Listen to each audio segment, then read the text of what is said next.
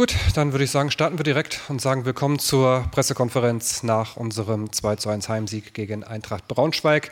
Ich begrüße recht herzlich beide Trainer hier vorne, einmal unseren Gästetrainer Daniel Scherning und unseren Cheftrainer Christian Fjell. Und Herr Scherning, Ihnen gebührt als Gast selbstverständlich die ersten Worte, die erste Analyse, bitteschön. Ja, Glückwunsch Christian, Glückwunsch an äh, Nürnberg zum, glaube ich, auch verdienten Sieg äh, in Summe.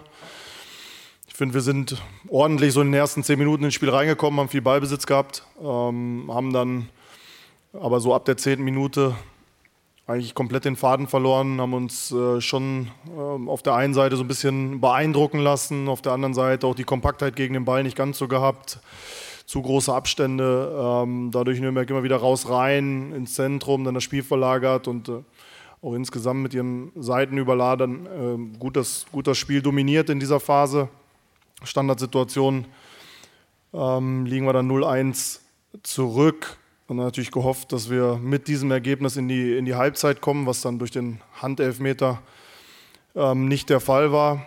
Und so war es natürlich eine, eine erste Halbzeit, die nicht, ja, die sehr schwierig war aus taktischer Sicht, die aber vor allem, und darum geht es, glaube ich, im Fußball noch mehr vom Auftreten her insgesamt nicht in Ordnung war. Wir haben die Basics vermissen lassen, wir waren sehr, sehr unsauber im Passspiel haben äh, auch ja, immer wieder defensivere Spielfortsetzungen gehabt. Wir wollten sehr mutig sein, wollten Räume, glaube ich, die auch da waren, besser finden.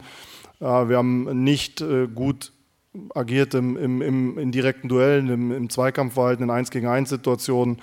Äh, wir haben, glaube ich, keinen Torabschluss in der ersten Halbzeit aufs Tor gehabt. Äh, und so ja, war, glaube ich, das Ergebnis dann auch ein bisschen unglücklich durch die Elfmetersituation. Aber wenn man ehrlich ist, hätte Nürnberg vorher auch schon auf 2-0 stellen können. In der Halbzeit versucht, aufs Spiel Einfluss zu nehmen, zu wechseln, ein bisschen was taktisch zu verändern. Ich glaube, das hat man dann auch gesehen, dass wir besser im Spiel drin waren, dass wir auch ähm, ja, früh das 1 zu 2, den Anschlusstreffer machen, war wichtig.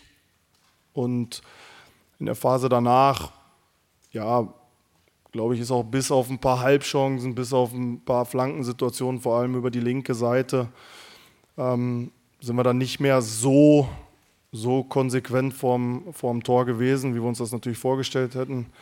Und dementsprechend ist der Sieg aus meiner Sicht dann auch, auch verdient ähm, und berechtigt. Danke. Vielen Dank. Fiello, wie hast du das Spiel gesehen? Ähm, in der ersten Halbzeit, ähm, genau wie es der Kollege gesagt hat, ersten zehn Minuten schwierig. Dann finde ich, ähm, haben wir eine super Kontrolle über das Spiel gehabt. Sind immer wieder dahin gekommen, wo, wo wir dem Gegner Probleme bereiten wollten. Ähm, hatten auch die ein oder andere Chance. Gehen, freue mich für meine Co-Trainer nach einem Standard, mal in Führung.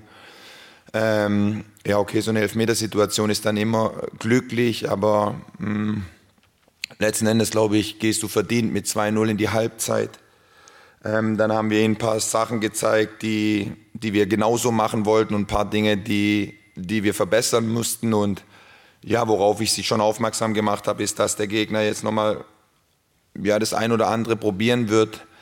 Ähm, in der zweiten Halbzeit haben wir dann, oder habe ich dann zu lange gebraucht, um, um darauf zu reagieren, was der Gegner macht. Wir haben, wir haben es dann nach dem Tor haben es dann umgestellt und sind aus dem Zentrum angelaufen, weil davor hatten sie immer wieder das Zentrum gefunden und das hat uns große Probleme bereitet. Ähm, dann war es wieder besser und ja, ich finde auch, dass wir nicht allzu viel zugelassen haben, vor allem wenig Klares, sage ich jetzt mal. Und wir auf der anderen Seite, ähm, glaube ich, haben, ich will gar keine Zahl sagen, aber haben die ein oder andere Chance, um den Sack einfach zuzumachen und nicht bis zum, bis zum Ende ja, leiden zu müssen. Nennen wir es mal so.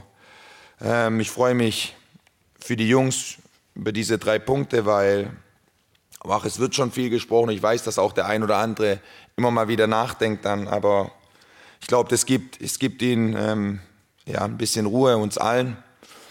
Und ansonsten möchte ich ähm, dir noch, Daniel, alles Gute für die Restrunde wünschen und ähm, das, was du in den letzten Wochen mit deinen Jungs gemacht hast, Hut ab. Alles Gute noch bis zum Ende der Saison und ähm, ja, ansonsten vielen Dank. Danke. Ja, vielen Dank dann an beide Trainer. Habt ihr Fragen? Julian von Ballorientiert fängt an. Wer hat das Mikrofon? Genau. Ja, eine Frage an Herrn Scherning. Sie haben schon gesagt, Sie haben in der Halbzeit umgestellt ähm, auf so eine Art 3-4-2-1, finde ich.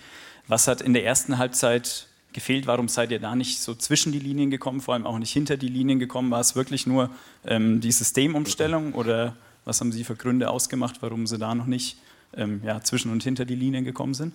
Ich glaube nicht, dass unsere oder dass die Systematik, die wir gespielt haben, ein Problem mit Ball war, sondern eher unsere Spielfortsetzung. Wir sind nicht mutig gewesen. Wir haben oft geschlossen gestanden, wir haben oft zurückgespielt, äh, wir haben genau das äh, gemacht, was wir nicht machen wollten, weil ich glaube, das hat man in den ersten zehn Minuten auch gesehen, dass schon Räume da waren, die wir, die wir bespielen wollten. Aber da war es insgesamt zu wenig vom, von den Basics, ja, vom, vom Passspiel. Wir waren zu unsauber, wir haben immer wieder schlechte erste Kontakte gehabt, ähm, die dann in Pressing-Situationen äh, gemündet sind. So war es dann schwierig, ja, ähm, irgendwo Kontrolle über das Spiel zu bekommen. Das hat der Gegner dann geschafft, weil er wesentlich sauberer, wesentlich besser im Passspiel war, gut positioniert war und dann auch immer wieder die Räume, ähm, ja, die schwierig zu verteidigen sind, gefunden hat.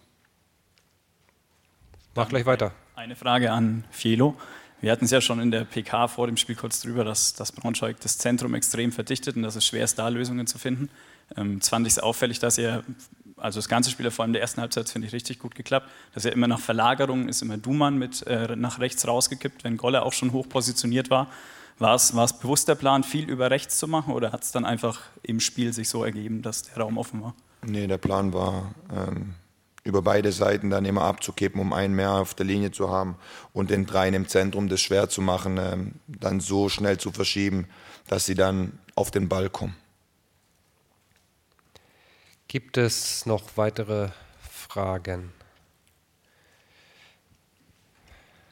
Klaus Bergmann von der Deutschen Presseagentur. Äh, Herr Fiel, wie haben Sie die Leistung von Florian Flick gesehen? Sehr gut. Der, ja.